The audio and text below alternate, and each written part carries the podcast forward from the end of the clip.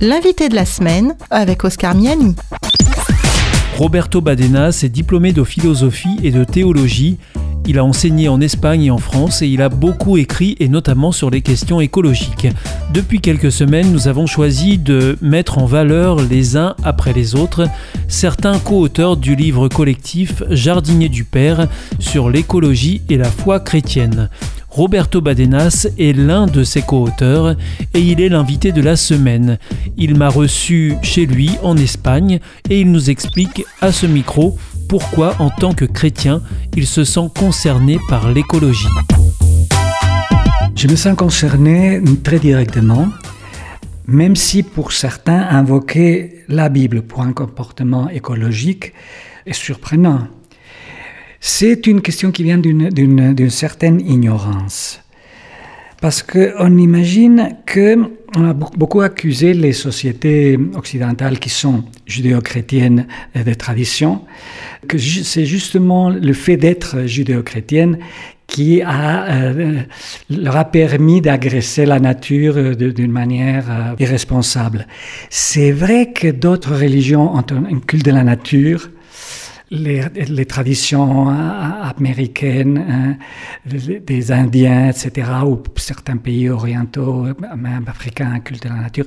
Mais je crois qu'il y a une injustice que l'on commet contre, contre la Bible en mettant sur son dos euh, un peu l'excuse religieuse pour la maltraitance de, de, la nature. Quand on la lit sérieusement, comme j'ai essayé de le faire toute ma vie, on découvre que le respect de la nature, et de, ce que la Bible appelle, la création, est un principe extrêmement important dans les Écritures. Et alors, en tant que, chrétien, je, me réfère à la Bible justement pour... Euh, non, je n'ai pas besoin de le faire pour appuyer une attitude responsable vis-à-vis de, la nature, mais je le fais en plus comme une réponse à, à une invitation de la révélation divine à, mon égard. La lecture de la Bible vous appelle à avoir un comportement écologique? À moi, personnellement, oui.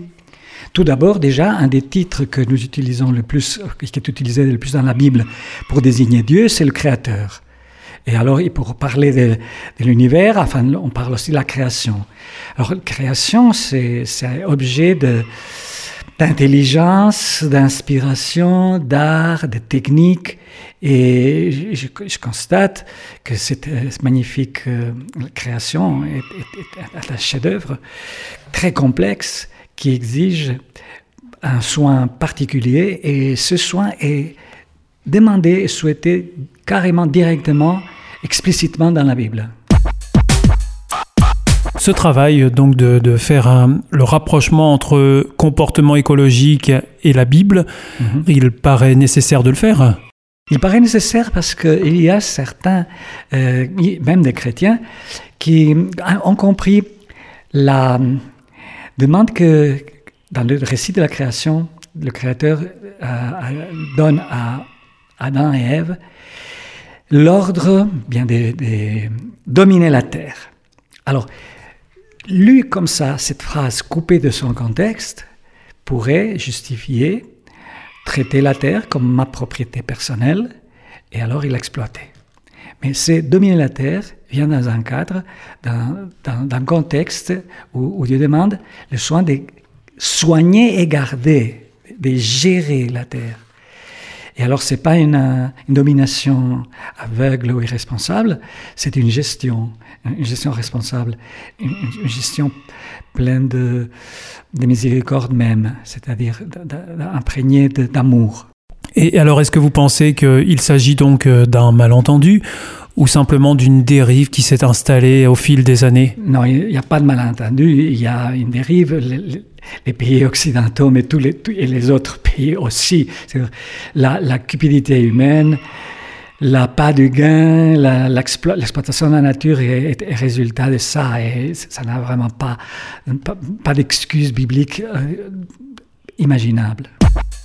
C'était l'invité de la semaine avec Roberto Badenas, co-auteur du livre Jardinier du Père paru aux éditions Vie et Santé.